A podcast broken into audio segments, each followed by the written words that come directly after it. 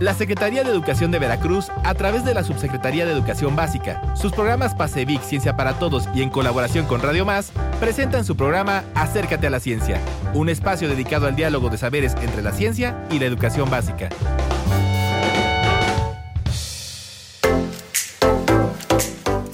Sean bienvenidas y bienvenidos a su programa Acércate a la Ciencia. Mi nombre es Aira Pino y junto a mis compañeros Laura Citlali Morales, Leonel Zabaleta y Beatriz del Valle les estaremos acompañando. Hoy hablaremos de la importancia del cambio climático en educación básica. Por ello, nuestras compañeras Laura Citlali y Beatriz del Valle nos compartirán acerca del proyecto Educación en Cambio Climático en Veracruz. Pero antes vamos a nuestra sección Ciencia al Día. Comenzamos. ¿Qué son los puntos cuánticos? En esta ocasión hablaremos sobre los puntos cuánticos, cuyo descubrimiento y síntesis han sido reconocidos con el Premio Nobel de Química 2023. Algunos los llaman átomos artificiales. Los puntos cuánticos son los componentes más pequeños de la nanotecnología, tremendamente diminutos, de apenas unas pocas millonésimas de milímetro son estructuras artificiales creadas en el laboratorio a partir de materiales semiconductores, que se conocen también como nacrocristales. Su tamaño es tan reducido que sus cualidades están determinadas por fenómenos de naturaleza cuántica. Tienen propiedades ópticas y electrónicas, únicas entre ellas, la capacidad de transportar electrones y emitir luces de diferentes colores. Cuando son estimulados mediante luz o electricidad, los más pequeños son azules y los más grandes amarillos y rojos. Su descubrimiento y síntesis han sido reconocidos con el Premio Nobel de Química en 2023. Las peculiaridades, propiedades de estos nanocristales han revolucionado productos comerciales, como las pantallas de televisión o las lámparas LED, y se utilizan en numerosas disciplinas científicas, como la física, la química o la medicina. Estas diminutas estructuras son capaces de confinar los electrones en regiones de tamaños minúsculo, miles de veces más pequeñas que el grosor de un cabello humano.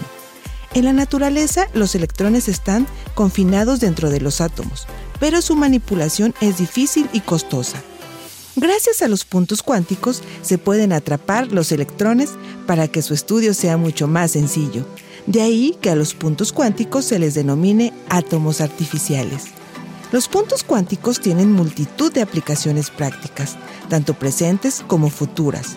Los investigadores creen que en el futuro podrían contribuir a la electrónica flexible, a crear sensores diminutos, células solares más delgadas y a la comunicación cuántica cifrada, por lo que se empieza a explorar el potencial de estas partículas diminutas señaló la Real Academia Sueca. Hoy en día han dado forma a productos comerciales que muchas personas tienen en sus hogares.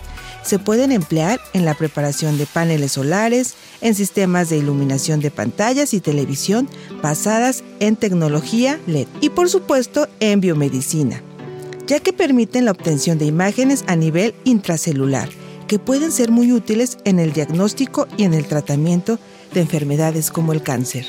Muchas gracias, Aira, por, por esta nota que cuando hablamos eh, de átomos y de partículas y de electrones, de repente nos regresamos a nuestras clases de física y química y no sé a ustedes, pero a mí se me hacía bastante complicada. Y oyendo la nota parece tan sencillo cómo se van comportando.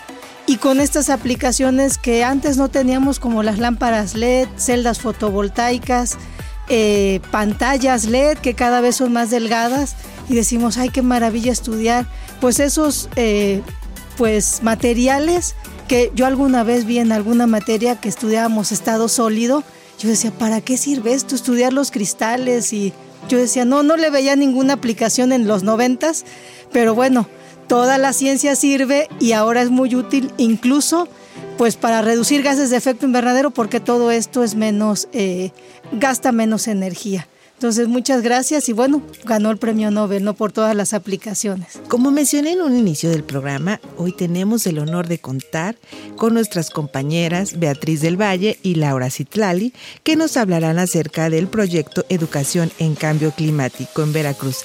Bienvenidas, compañeras. Gracias, maestra Zaira. Muchas gracias. Betty, Eh, ¿Podrías platicarnos en qué consiste el proyecto de educación en cambio climático en Veracruz y quiénes son los actores que influyen en él, cómo ha sido diseñado y cómo es que se está implementando en Veracruz? Claro que sí. Bueno, es una iniciativa eh, en particular de la Secretaría de Educación, de la Subsecretaría de Educación Básica, que consiste en la formación de docentes de sexto de primaria, particularmente de primero y segundo de secundaria, aunque está abierto pues a otras, eh, digamos, a otros niveles educativos e incluso a escuelas de educación especial. Entonces se ha abierto mucho este programa que consiste en la formación de docentes en temas de ciencia y relacionados con el cambio climático y para la cual la Secretaría de Educación ha convocado y se ha aliado con diversos actores, como organizaciones de la sociedad civil, incluso actores privados y por supuesto algunas organizaciones más locales para platicar de estos temas en, cambio climático. Pues en la Secretaría de Educación eh, están eh, tres coordinaciones participando en este programa, PASEVIC, la Coordinación de Cambio Climático y el área de Política Estatal de Aprendizajes Fundamentales y como organizaciones de la sociedad civil, nosotros como Fondo Golfo de México e INOVEC es la organización que lleva a cabo todas las capacitaciones, pero también eh, esta, digamos, esta alianza con el sector privado que es eh, la Fundación Siemens. Y eh, pues básicamente eso, capacitar a docentes de ciertas zonas del estado de Veracruz.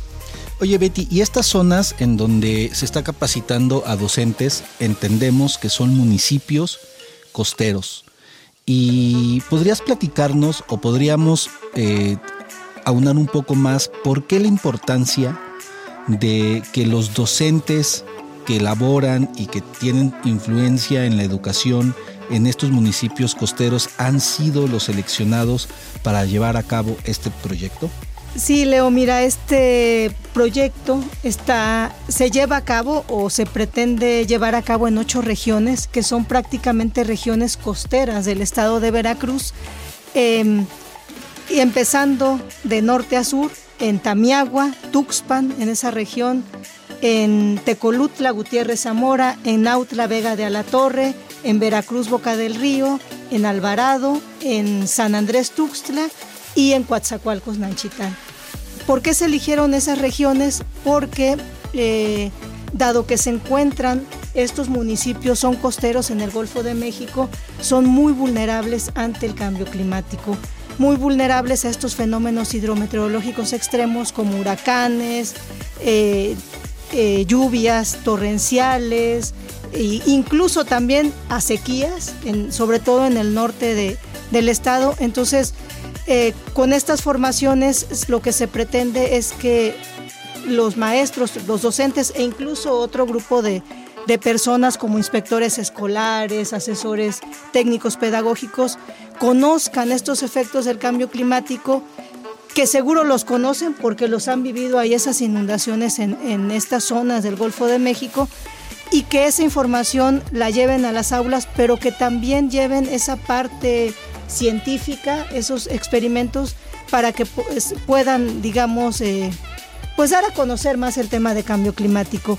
Al momento eh, ya se han eh, implementado seis talleres en seis regiones.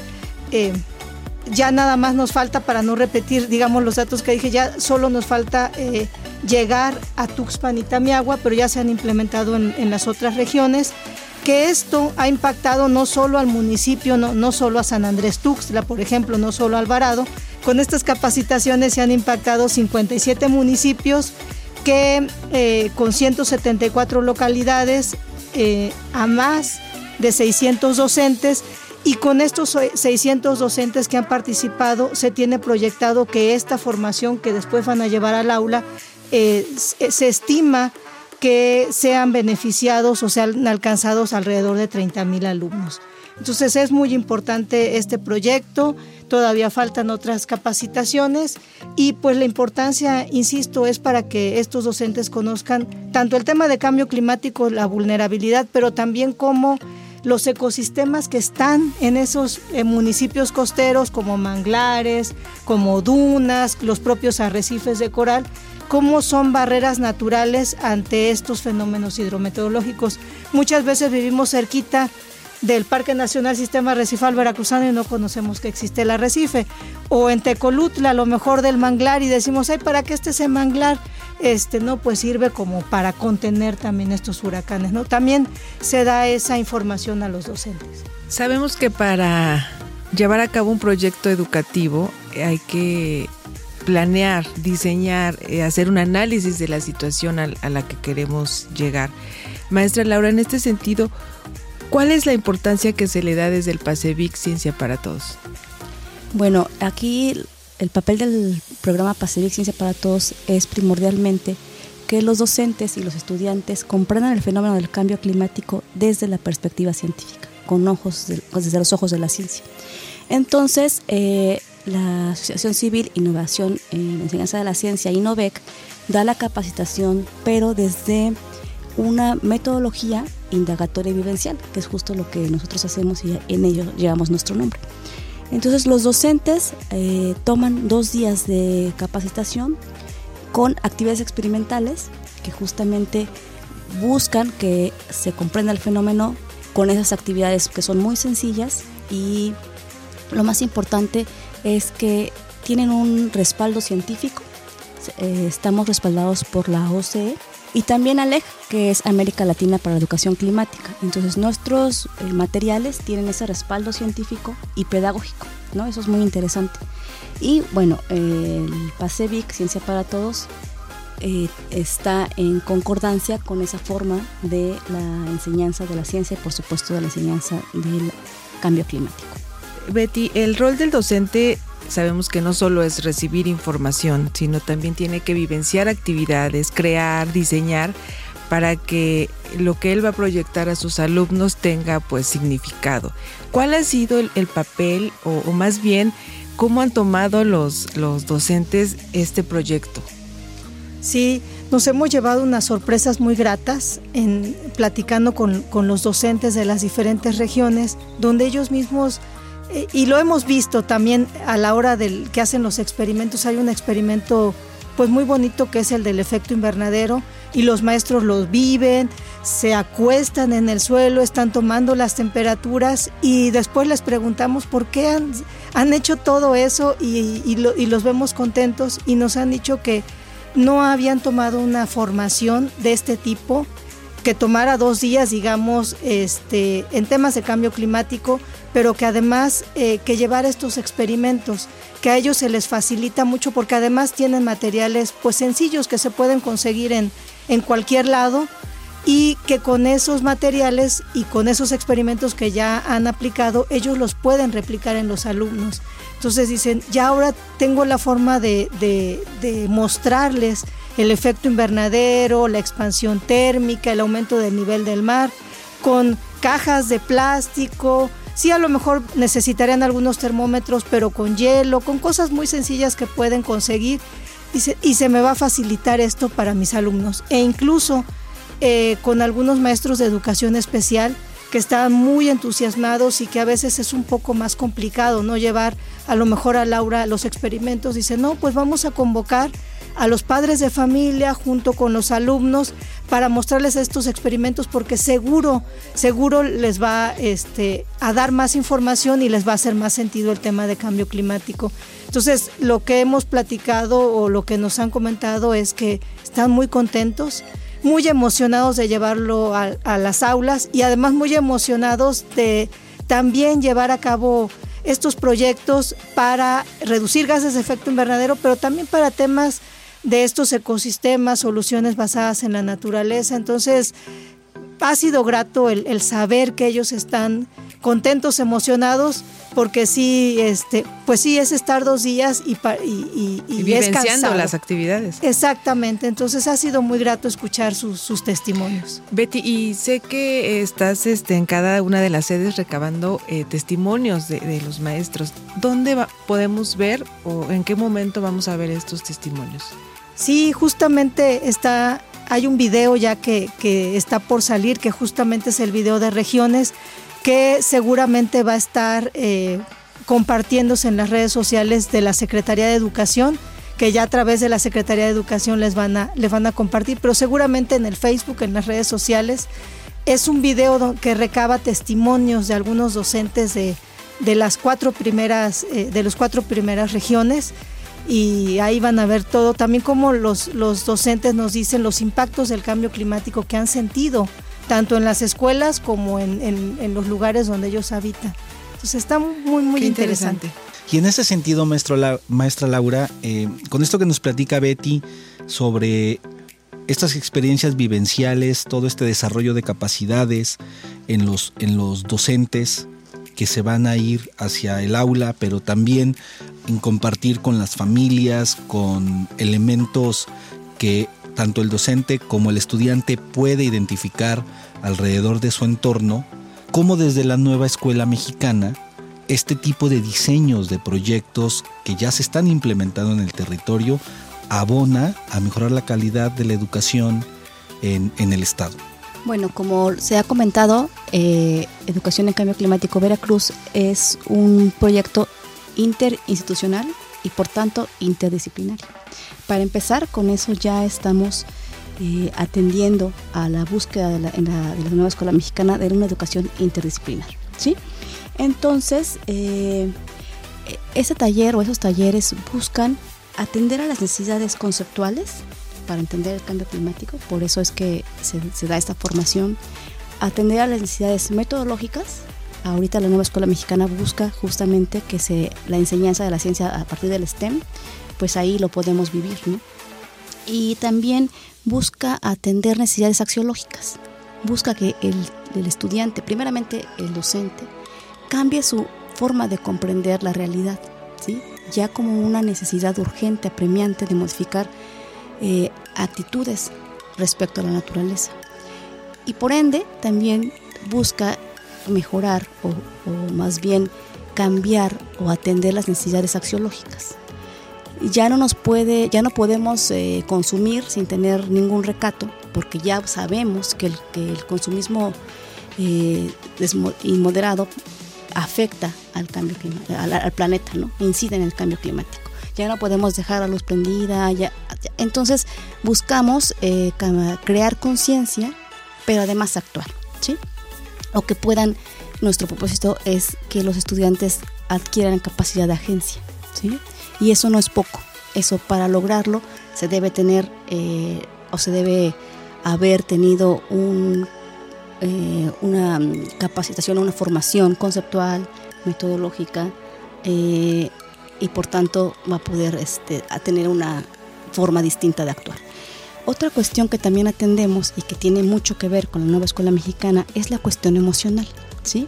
El cambio climático está comprobado, eh, genera ecoansiedad o conocer el cambio climático, saber del cambio climático genera ecoansiedad y en el taller trabajamos sobre la ecoansiedad primeramente sí existe la ansiedad, ¿no? Los, maestros decían, ah, pues yo me sentía raro, pero no, no sabía qué pasaba. Pues es lo que tenemos es ansiedad.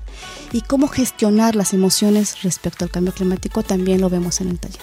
Entonces, eh, permítame decirlo, eh, creemos que el, eh, la formación que damos es general, este, completa, ¿sí? Se cierra el círculo, porque pensamos desde la parte conceptual, qué, cómo, por qué y para qué, y después cómo gestiono todo esto que ahora sé. Pues importantísimo que este tipo de proyectos lleguen a los docentes, pero también lleguen al, al, aula, ¿no? Y que lleguen a los territorios en donde, como ya lo mencionaba la, la, la doctora Betty, es evidente cómo el cambio climático o los efectos del cambio climático ya están transformando la vida de todas las personas en el día a día, ¿no? Y cómo este tipo de proyectos, a través de la coordinación entre instituciones, con recursos de donantes internacionales que están ocupados de poder financiar este tipo de cosas, en este caso eh, la Fundación Siemens, pues eh, es posible poner en una misma sintonía tanto a las personas que son las encargadas de impulsar la educación, en este caso en Veracruz, como poner manos en la obra a los expertos en el tema, pero sobre todo a quienes nos van a ayudar en, en la escuela a que todos estos temas se vuelvan una realidad, pero además encontrar esas soluciones básicas en el territorio. La verdad, agradecerles mucho que nos hayan venido a, compartir esta experiencia y si desean compartir algo más. Sí, una cosa que eh, se me escapó decirles es que como tenemos aliados también en las regiones a las que vamos, buscamos que esté contextualizada lo que vamos, bueno, lo que vamos a, lo que los docentes van a aprender, por decirlo así, también con nuestros invitados saben qué problemáticas eh, socioambientales existen en sus regiones. ¿sí? Entonces ya es más fácil que se generen proyectos de aula, de escuela y de comunidad. Creemos que es muy factible que las actividades que se hagan en la escuela incidan en la, en la comunidad, porque estos eh, invitados eh, crean un puente, un puente muy virtuoso entre lo que pasa afuera y lo que pasa en la escuela. Entonces los docentes se van maravillados de ver cómo alguien afuera puede apoyarlos en generar proyectos que verdaderamente, aunque sea mínimo o, mucho, eh, incidan en la adaptación al cambio climático. Sí, y yo también comentar que toda esta formación está basada en este enfoque que es el STEM, de ciencia, tecnología, ingeniería y matemáticas. Entonces todo esto, eh, toda esta formación está diseñada tanto con recursos educativos de la OCE em, y otros recursos educativos que, abiertos que hay, pero también con esta metodología. Y a mí me gusta mucho el término STEM, porque STEM es tallo, STEM es tallo en inglés, entonces ese tallo es el soporte que nos va a dar esa, esas capacidades ¿no? hacia futuro. Entonces me gusta mucho este, este término por, por esa relación que hago.